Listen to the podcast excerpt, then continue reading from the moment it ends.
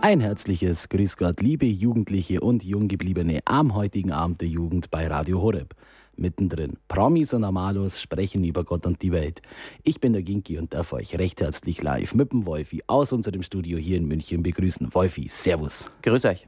Das Thema der heutigen Sendung Ante Portas vor den Toren 2016. Der Wolfi und ich haben uns einfach mal gedacht, okay, so im Dezember herum waren ja über die ganzen Jahresrückblicke. Jeder hat geschaut, was war 2015.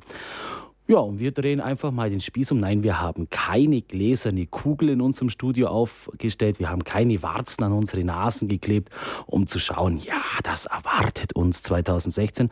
Nein, wir haben uns einfach mal überlegt, es gibt ja gewisse Termine gerade in der katholischen Kirche, die schon feststehen.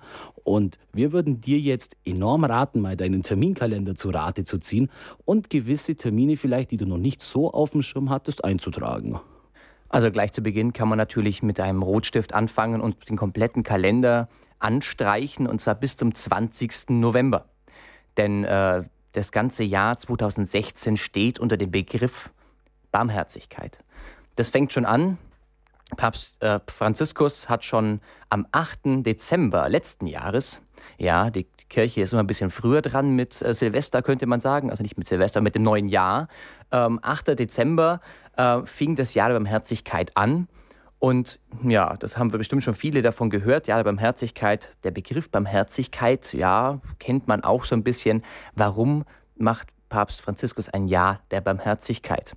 Ja, er selber hat dazu eine, eine päpstliche Bulle geschrieben.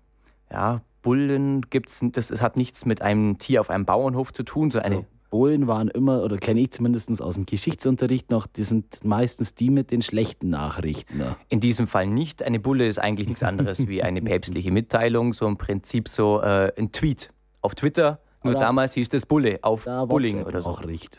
Genau, also nicht so kurz, sie war ein bisschen länger. Und er schreibt da drin, warum ein Jahr der Barmherzigkeit. Warum soll man sowas machen? Und ähm, wer das Wirken von Papst Franziskus aber mitverfolgt hat seit seiner Wahl, äh, merkt, dass das für ihn ein ganz, ganz großes Anliegen ist. Und ähm, nicht nur in dieses Jahr der Barmherzigkeit sind ganz viele Sachen reingepackt, die miteinander verzahnt sind. Zuerst mal ist vielleicht interessant, dass er sagt, es ist so der Tragbalken, der die Kirche stürzt, die Barmherzigkeit. Für ihn ein ganz zentrales Thema. Vielleicht ist es interessant zu überlegen, was, für was ist die Kirche, oder was sagt die Kirche, was ist denn Barmherzigkeit? Und da gibt es ähm, ähm, sogenannte Werke der Barmherzigkeit, wird das gleich ein bisschen konkreter ist. Zum Beispiel, es gibt die geistlichen Werke der Barmherzigkeit, da gehört zum Beispiel dazu Unwissende lehren oder den Zweifelnden beraten, den Trauernden trösten, Sünder zurechtweisen, Beleidigern gern verzeihen, die Lästigen geduldig ertragen, ja, okay, für die genau. Lebenden und Verstorbenen beten. Da bin ich definitiv bei den lästigen gern ertragen, heute barmherzig. Ja, also mit dir die Sendung zu machen, Jetzigen das macht Moment. mich unglaublich barmherzig. also das ist natürlich schon interessant, weil ich finde, diese Kirche sowas so formuliert, ist schon sehr, sehr praktisch, ja, weil ich glaube, jeder kennt irgendwie, ähm, also kennt vielleicht Leute, die einem vielleicht mal lästig sind oder Leute, die unwissend sind. Und, ähm, aber, aber, muss das alles auf einmal auftreten oder reichen da so punktuell? Das sind alles einzelne Werke. Wer, wer einen Unwissenden belehrt, der handelt barmherzig. Wer einen Trauernden tröstet, handelt auch barmherzig. Also du, da muss nicht alles zusammentreffen. Das wäre das, oh, dann wäre es kompliziert. Naja, weil vor allem sollst du für die Lebenden und die Toten beten äh, und das geht nicht gleichzeitig. Okay, ja, also. das macht Nicht wahr? Also diese Werke ähm, sind die geistigen Werke der Barmherzigkeit. Und wenn es geistige gibt, gibt es natürlich auch noch leibliche Werke der Barmherzigkeit. Da ist noch ein, noch ein Stück konkreter. Da geht es um hungrige Speisen. Ja, kommt dann bekannt vor Obdachlose beherbergen, Nackte bekleiden, no. Kranke besuchen, Gefangene besuchen, Tote begraben, Almosen geben. Und vor allem der letzte Punkt äh, hat anscheinend eine ganz, ganz besondere ähm, Bedeutung. Almosen geben, also Spenden im Prinzip für Leute, die arm sind. Ähm, denn äh, das ist nicht umsonst hat man früher schon in der Urkirche damals ähm, die Kollekte gesammelt für Jerusalem, um Almosen für die, für die Leute zu geben, die vielleicht nicht so viel haben. Ja, aber jetzt würde mich schon interessieren, weißt du ungefähr, wann das aufgeschrieben wurde? Weil also Tote begraben, ich weiß ja nicht, ich meine, du hast in Deutschland die Pflicht, dass Tote beerdigt werden. Das kann jetzt nicht unbedingt 2008 Copyright sein. Nee, das Ganze kommt natürlich auch schon, ist natürlich von der Bibel her äh, abgeleitet. Und ähm, also auch ein bisschen an den, an den Samariter, an die, äh, die ähm, also im Lukas-Evangelium die, die Geschichte vom, das Gleichnis vom barmherzigen Samariter auch angelehnt. Und die Kirche hat dann sieben Stück davon festgelegt. Das steht auch ganz sogar im Katechismus der katholischen Kirche, kurz KKK, Artikel 2447, für die Leute, die es gerne nachlesen möchten. Ähm, da steht es ganz genau drin, was sind die Werke der Barmherzigkeit. Und ähm, sehr interessant ist eben, dass diese auch im Katechismus drin steht, ähm, dass dieses, äh, diese, diese ähm, Almosen geben eines der wichtigsten ist. Und da steht drin, wer zwei Gewänder hat, der gebe eines davon dem, der keines hat. Und wer zu essen hat, der handle ebenso. Also zu Deutsch, wer zu viel hat, der soll was abgeben an die Leute, die nicht zu wenig haben. Und äh, das ist wiederum sehr spannend, denn ähm, falls jemand äh, die Enzyklika äh, Laudato Si gelesen hat. Laudato Si om yours. Oh, es ist die beste Enzyklika, die jemals geschrieben worden ist. Das ist mein absolutes Lieblingslied. Das ist tatsächlich, äh, ich habe den äh, Christian Ginki damals äh, kennengelernt, als er Laudato Si gesungen hat. Äh, das war so der Moment, wo ich ihn kennengelernt habe. Und ähm, zu ertragen gelernt. Genau, da habe ich dann gleich äh, lästige, geduldig ertragen. Na nun denn, zurück zur Enzyklika von äh, Papst Franziskus. Ähm, dabei geht es ja darum, vor allem, man kennt es als Umweltenzyklika, ja, als wir müssen, die, wir müssen die Umwelt schützen und kein CO2 ausstoßen und so. Wobei das alles gar nicht so unbedingt zentral ist. Ihm geht es in der Zyklika vor allem darum, um soziale Gerechtigkeit und um darum, dass die Leute, die zu viel haben, verpflichtet sind, Leuten was zu geben, die weniger haben. Also das ist so eine, eigentlich eine Enzyklika, die eigentlich ziemlich sozialen Sprengstoff liefert und die ziemlich radikal ist. Also ich kann nur empfehlen, die mal durchzulesen. Er hat die auch zum ersten Mal nicht nur an Gläubige gewendet, weil normalerweise sind Enzykliken immer für die katholischen Leute gedacht. Aber er hat zum ersten Mal vorne reingeschrieben, die ist für alle die ist nicht nur für meine Katholiken, sondern die soll jeder lesen. Und äh, so hat es ja auch geschrieben, dass sie wirklich jeder lesen kann. Und äh, jeder, der die Umwelt schutz, schützen möchte und äh, vielleicht auch ein bisschen antikapitalistisch ist oder vielleicht auch sagt, vielleicht müsste ein bisschen mehr soziale Marktwirtschaft auch her oder sowas in die Richtung, mehr Barmherzigkeit in die Gesellschaft, der sollte mal bitte die äh, Laudato Si lesen. Gibt es überall kostenlos im, im Internet. Man kann sie sich auch bestellen kostet auch nur 1,50. Also das ist wirklich ein, eine Lektüre wert. Und da schreibt er genau das. Also im Prinzip könnte man sagen, Laudato Si war der Vorbote für das Jahr der Barmherzigkeit, auch noch eine Handlungsanweisung. Ja, dass wir heute oder dieses Jahr jetzt feiern dürfen. Es gab dann auch so gewisse Handlungen, die mit diesem Beginn des Jahres der Barmherzigkeit einhergingen. Papst Franziskus ganz groß zelebriert die Öffnung der Heiligen Pforte in Rom. Ähm, alle Diözesen haben dann auch so nacheinander, so nach und nach, nach einigen Wochen ebenfalls ihre Pforten geöffnet. Jetzt hast du mir da so ein lustiges Detail genannt, das ich gar nicht gewusst habe. Ich habe immer, hab immer nur gedacht, hä, warum wird denn das so gehypt, da die Pforte zum Öffnen? Aber das ist ja mega cool, was man damit eigentlich bekommt. Man muss natürlich sagen, das Jahr der Barmherzigkeit ist ein außerordentliches Jahr, ein heiliges, ein außerordentliches heiliges Jahr also ein heiliges Jahr gab, gibt es selten. Das sagt der Name irgendwie, ist was Besonderes. Das letzte war 2000, klar, Millennium und so weiter.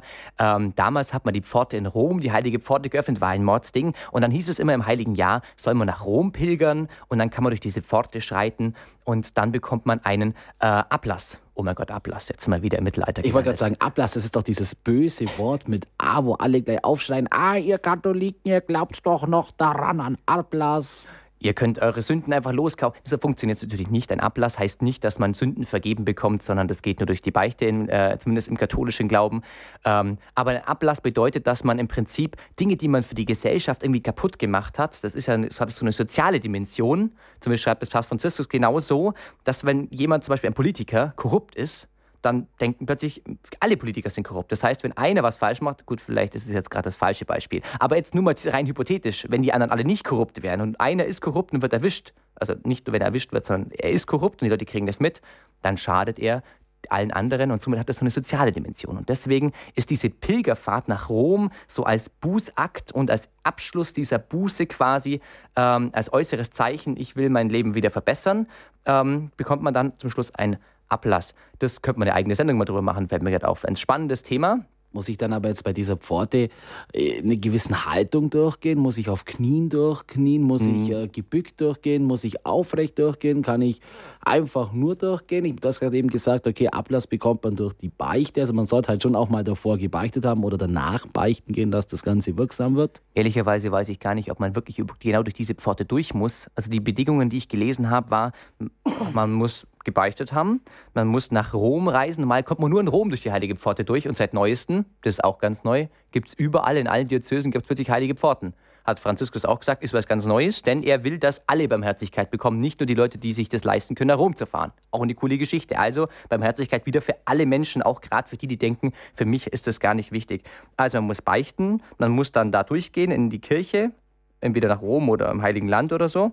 Und da muss man die Messe mitfeiern oder bei einem Gebet teilnehmen. Und das war es dann auch schon. Ja, ein schönes Zeichen zu Beginn des heiligen Jahres, die Öffnung der Pforte, der heiligen Pforte, das auch einfach was Sichtbares da ist, was Visuelles. Barmherzigkeit, selig die Barmherzigen, Barmherzigkeitssonntag, Barmherzigkeitsjahr. Man hat ja irgendwie so das Gefühl, obwohl die katholische Kirche ja schon seit 2000 Jahren die Barmherzigkeit Jesu Christi lehrt und die Barmherzigkeit der Nächstenliebe und des äh, Gott, äh, Gottes Sohnes, hat man doch das Gefühl, dass das so die letzten Jahre ein bisschen mega gehypt wird das Wort barmherzig? Also ich, für, ja, wohl ab Johannes Paul II. Der hat das, glaube ich, richtig groß rausgebracht. Weil er kannte ja, der kam ja äh, aus Polen, aus Krakau. In der Nähe hat er auch mal eine Zeit lang gelebt. War da übrigens auch Erzbischof. Und da hat er wohl irgendwas mitgebracht nach Rom. Und irgendwie ist er drauf gekommen, das wäre eigentlich was Wichtiges. Ja, und er hat sich ja da an die Botschaft angelehnt, die er oder die uns Schwester Faustina aus Krakau mitgeteilt hat. Ähm, kannst du dazu auch noch irgendwelche Angaben machen? Ja, die Schwester Faustina, ähm, heilig gesprochen mittlerweile, wird verehrt in der katholischen Kirche. Ähm, hatte Visionen von, von Jesus und mit, wo sie erfahren hat, dass es, oder wo er sie gelehrt hat oder ihr gesagt hat, dass die Leute doch einfach seine Barmherzigkeit anrufen sollen. Ist im Prinzip ähnlich das, was Papst Franziskus wiederum sagt.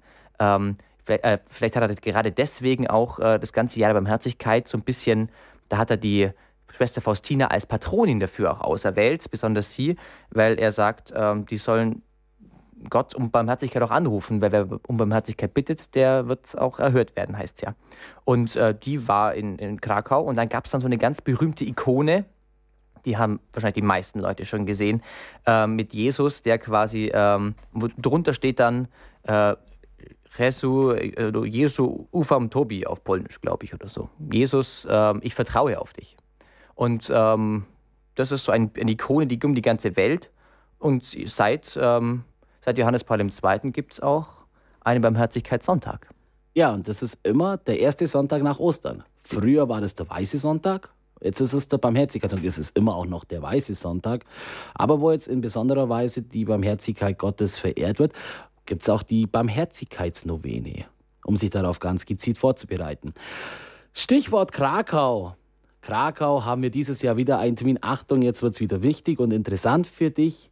Du nimmst einen Stift bitte in die Hand, denn wir haben einen Weltjugendtag wieder dieses Jahr. Wir haben ja jedes Jahr einen Weltjugendtag, aber es gibt in unregelmäßigen oder ja regelmäßigen, je nachdem alle zwei, drei Jahre, ähm, einen großen internationalen Weltjugendtag. Und heuer ist wieder soweit. Wir haben in Krakau den Weltjugendtag vom 26, nein, vom 22. Juli bis 31. Juli.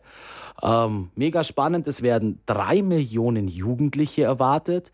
Krakau, jetzt, jetzt, jetzt klingelt es natürlich schon wieder vielleicht bei dem einen oder anderen. Aha, der Wolfi hat ja gerade eben was von einem Papst erzählt, der aus Krakau kommt. Johannes Paul II. hat in Krakau gelebt. Schwester Faustina äh, war in Krakau. Da gibt es immer noch eine große Wallfahrtsstätte über die Schwester Faustina. Achtung, Barmherzigkeit. Und jetzt haltet euch fest, wie heißt das Motto des diesjährigen Internationalen Weltjugendtags?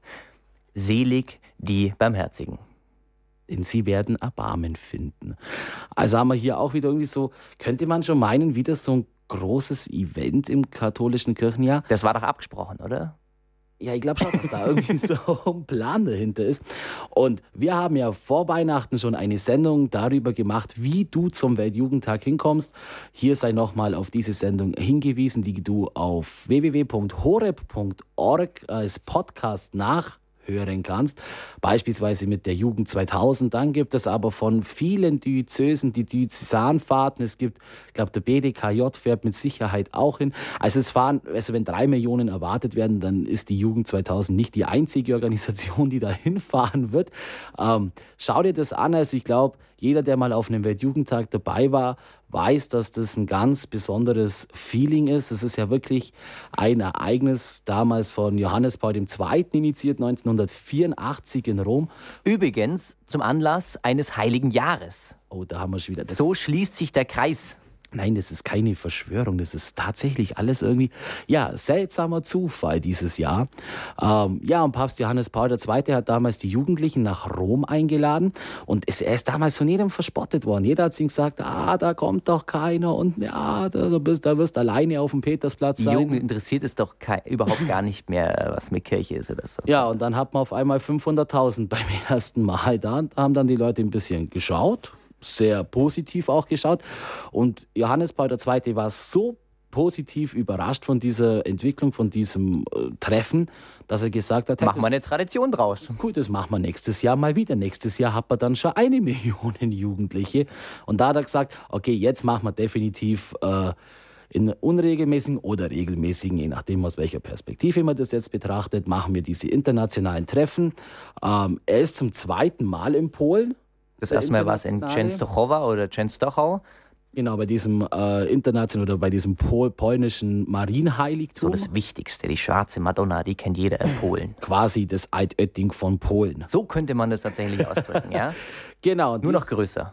Und dieses Jahr ist er wieder. Und jetzt, jetzt, du kennst, vielleicht kennt der ein oder andere diese Begebenheit, denn der jetzige Erzbischof von Krakau, Kardinal Dziwisz, ist ja auch einer, der mit Johannes Paul II. einiges zum tun gehabt hat. Ja, er war sein Sekretär und hat ihn sein, seine ganze Amtszeit über begleitet und ähm, hat jetzt natürlich den Weltjugendtag bei sich zu Hause. Ist auch eine schöne Sache, muss ich sagen. Genau, jetzt haben wir wieder was und ähm, jetzt kommst du ins Spiel. Genau, denn ähm, wenn du noch einen ganz wichtigen Termin hast, wo du sagst, vielleicht haben, hat Kinki und Wolfge haben den einfach vergessen, zum Beispiel deinen Geburtstag, ja, dann ruf uns doch mal an in der Sendung oder vielleicht, wenn du uns schildern möchtest, wie dein Weltjugendtag war. Und ähm, wenn du auf einem Weltjugendtag schon warst oder was dir einfällt zum Jahr der Barmherzigkeit, vielleicht ob du dir vielleicht einen Vorsatz genommen hast oder was dir dazu einfällt, dann ruf doch einfach an bei uns in der Sendung live bei uns im Studio mit der Vorwahl für Deutschland, wenn du außerhalb Deutschlands anrufst, mit der 0049 und dann München 089 517 008 008. Nochmal für München 089 517 008 008. Und am einfachsten und noch schneller geht es, wenn du bei uns auf Facebook vorbeischaust bei Radio Horeb Young and Faithful. Ja, dann haben wir ein weiteres Event in diesem Jahr. Jetzt wird es schon wieder ein bisschen sehr spannend. Es hat schon wieder was mit dem heiligen Johannes Paul II. zu tun. Denn, oh Freude, oh Freude, die katholische Kirche bekommt wieder einen Heiligen. Oh, eine Heilige. Bitte richtig äh, durchgendern. Ähm, Mutter Teresa ja, Mutter Teresa, ähm, auch interessant, hat mit Johannes Paul II. relativ viel zu tun, weil sie haben gleichzeitig gelebt. Okay, das ist natürlich das eine. Sie kannten sich ganz gut, ähm, haben, denke ich, auch gut zusammengearbeitet. Und eine Sache ist ganz spannend. Es gibt äh, Schwester, sie ist erst selig gesprochen und sie wurde noch schneller selig gesprochen als Johannes Paul II. Ähm, der ja auch viel früher selig gesprochen worden ist, als es normalerweise üblich ist. Und du denkst dir jetzt vielleicht, hä, Mutter Teresa, okay, vielleicht mal was gehört. Aber ja, wer war das? Also ich hatte noch das Glück, ich habe sie noch ein bisschen live, zumindest in den Nachrichten miterlebt, aber ich war halt auch schon oder neun, als sie starb. Von dem her kann es mit Sicherheit den ein oder anderen Zuhörer geben, der jetzt vielleicht Mutter Teresa nicht mehr so ganz auf dem Schirm hat. Also sie wurde durchaus äh, mal von einem Boulevardblatt als die Heilige der Gosse bezeichnet.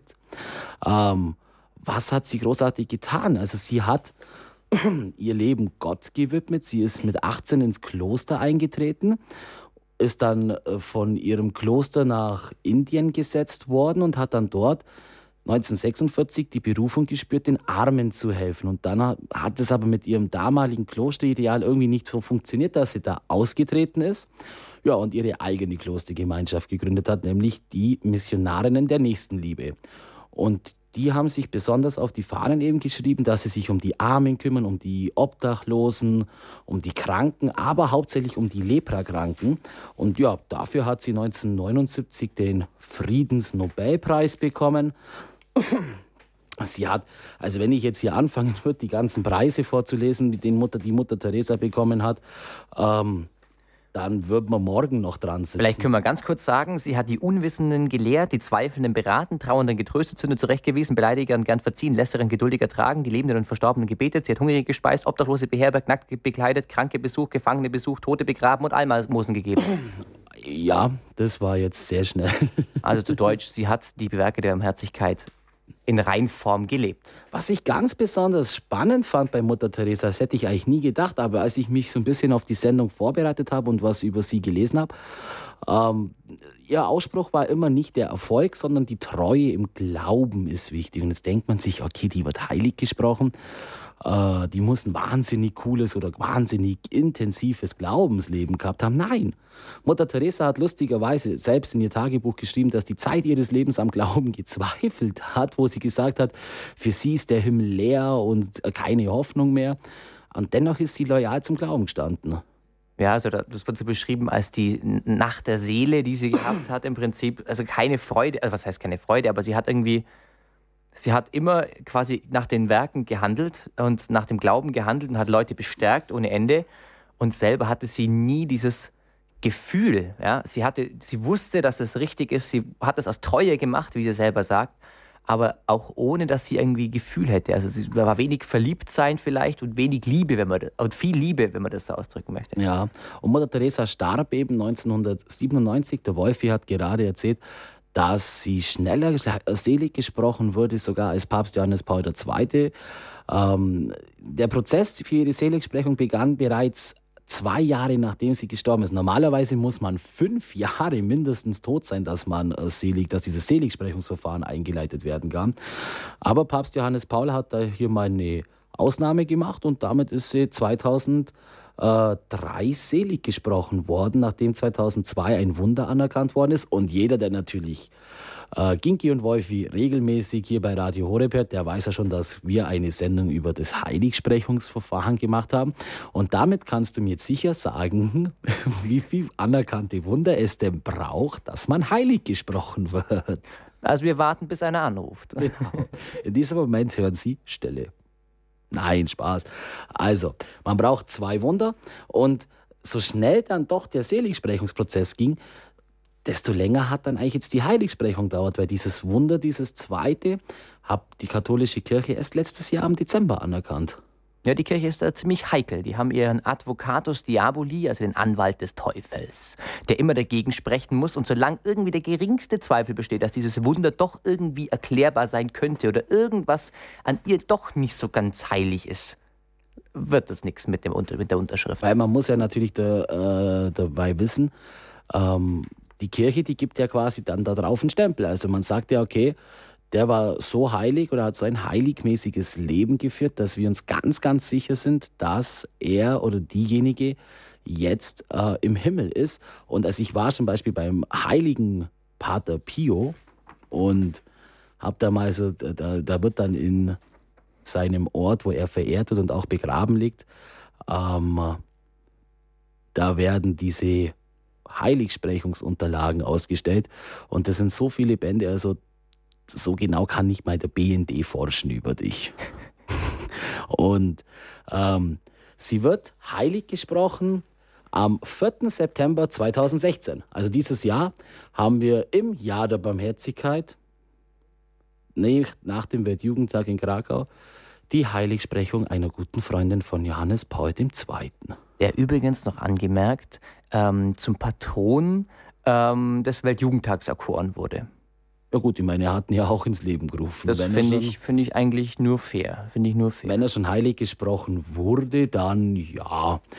Genau, jetzt kannst du uns noch, wie gesagt, was mitteilen, wenn du einen Termin hast, den die katholische Kirche ähm, ausrichtet, der wichtig ist für die katholische Kirche, dann ruf uns an unter 089 517 008 008. Ich wiederhole nochmal 089 517 008 008.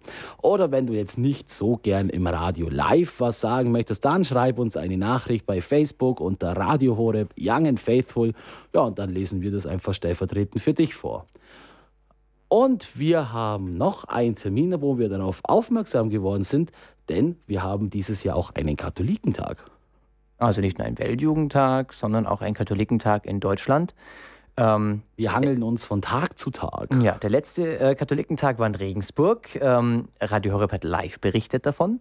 Ähm, es war, muss ich sagen, ein sehr gelungenes Glaubensfest, muss ich sagen. Es war, war voll mit Vorträgen und Katechesen und Diskussionsrunden. Äh, der, der, Katholikentag ist immer so ein bisschen, ähm, weil er auch vom Zentralrat der deutschen Katholiken mitorganisiert wird, nicht nur immer so ganz rein kirchlich, sondern es geht da immer schon so ein bisschen auch in die Politik rein. Also es sind dann auch Größen wie, äh, wie äh, Thomas de Maizière, Bundesinnenminister. Und verschiedene andere Politiker, die sich da natürlich sehen lassen. Das ist schon so ein, so ein semi-politisches Event. So das Who is Who muss da da sein, als sehen und gesehen werden. Ne? Genau. Da kann man drüber streiten, ob das immer so sinnvoll ist, dass man äh, da so Kirche und Politik zu sehr aneinander bindet. Da hat die katholische Kirche auch schlechte Erfahrungen gemacht oder einfach jegliche Art von Religion, die sich doch zu sehr politisiert. Es ist nie so wirklich gut gegangen. Aber vielleicht ist dieser Dialog gar nicht so schlecht, weil es ja doch zwei große Instanzen sind, die auch miteinander sprechen sollten. Und ich glaube, man kann schon sagen, also der hier für alle, die schon mal auf einem Katholikentag waren, Wolf und ich waren ja 2014 in Regensburg dabei, da dieser Katholikentag von so vielen Gruppen auch mitorganisiert wird und so viele Gruppen da Einfluss haben. Also man findet, also es ist irgendwie für jeden irgendwas geboten. Für den erzkonservativ bayerischen Katholiken gibt es eine 24-Stunden-Anbetung auch und heilige Messe. Für, ja, äh, für den Event-Katholiken gibt es dann so große Eröffnungsgottesdienste, es gibt ökumenische Gottesdienste, es gibt Konzert mit den Wise Guys.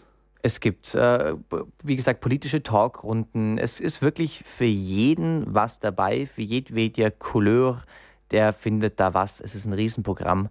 Man muss sich das nur aussuchen, man kann gar nicht alles anschauen. Für den Shopping-Katholiken gibt es eine Riesenmeile, wo, aus, wo katholische Events oder katholische Veranstalter ausstellen, ähm, ihre Werbung zeigen, Zeug anbieten. Es gibt äh, Devotionalien zum Kaufen, alle Weihrauchsorten, die man sich vorstellen kann. Also der Katholik von heute geht auf den Katholikentag und natürlich ist Radio Horror wieder live vor Ort und sendet für euch vom Katholikentag. Ja, und der Katholik Katholikentag, der ist vom 25. bis 29. Mai.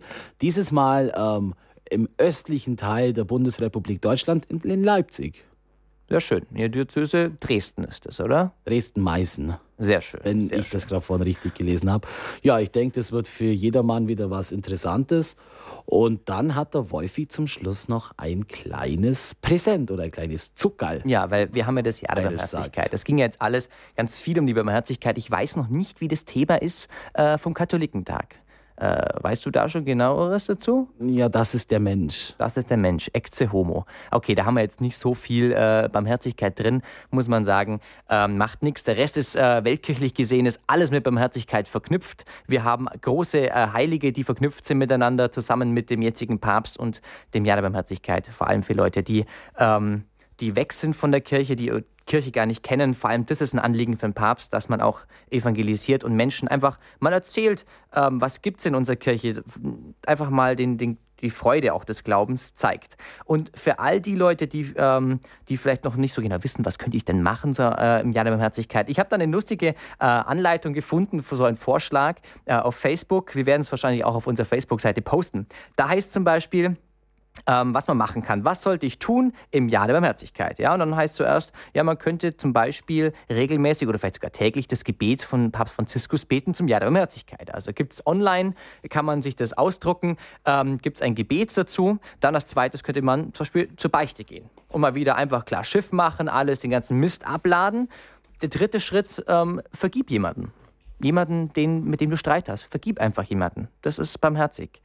Dann das vierte, ähm, nimm dir ein geistiges und ein leibliches Werk der Barmherzigkeit raus. Pack dir jeweils nur ein einziges raus und versuch das einfach mal eine Zeit lang, vielleicht mal einen Monat, einfach mal öfters mal zu machen. Ja? Vielleicht mal ähm, vielleicht Trauernde trösten oder vielleicht mal lästige, geduldiger tragen. Vielleicht ist das, das könnte ich mir jetzt zum Beispiel gut vorstellen.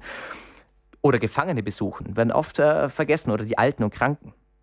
Und dann äh, könnte man zum Beispiel auch äh, regelmäßig ähm, oder zumindest am, beim, auf den Barmherzigkeitssonntag vorbereiten, die Barmherzigkeitsnovene beten. Könnte man sich vornehmen, ist eine Sache. Und als letztes, mach eine Pilgerreise.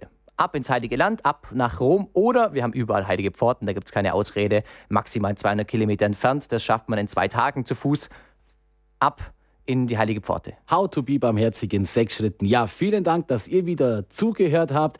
Äh, ich bedanke